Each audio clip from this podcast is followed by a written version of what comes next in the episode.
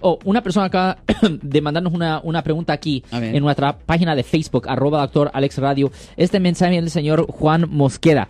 Ah, ¿Cuánto tiempo toma para limpiar un record? Pues es una buena pregunta. Ah, generalmente cuando una persona ha sido encontrada culpable por haber cometido un delito, si la persona no ha ido a la prisión estatal, pero simplemente ha recibido una sentencia de cárcel local o de probación o multas o cosas así, sí se puede hacer una limpieza de la convicción penal bajo el Código Penal sección 1203.4 para que en el futuro esa condena vieja no le afecte por razones de agarrar trabajo, aseguranza, préstamo y vivienda. Generalmente todo depende en cómo de ocupado está el juez.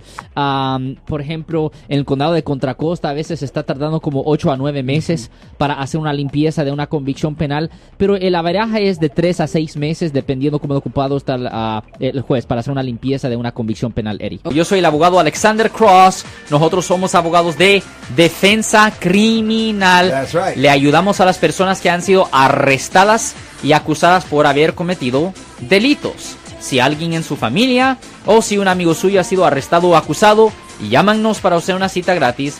Llámenos para hacer una cita. Ese número es el 1 800 530 1800. Estamos aquí en toda la área de la Bahía.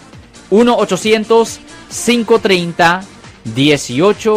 800 530 1800 y como siempre, por casos criminales, casos penales, damos la primera cita gratis en nuestra oficina. Siempre estamos aquí todos los martes y viernes a las 12 y 35 respondiendo a sus preguntas con respecto a los casos penales y también nos pueden hacer preguntas en nuestra página de Facebook Live, doctor Alex, abogado de nuevo 1-800-530-1800 Marco. Bueno, vamos a llamada telefónica, pero ya fuera.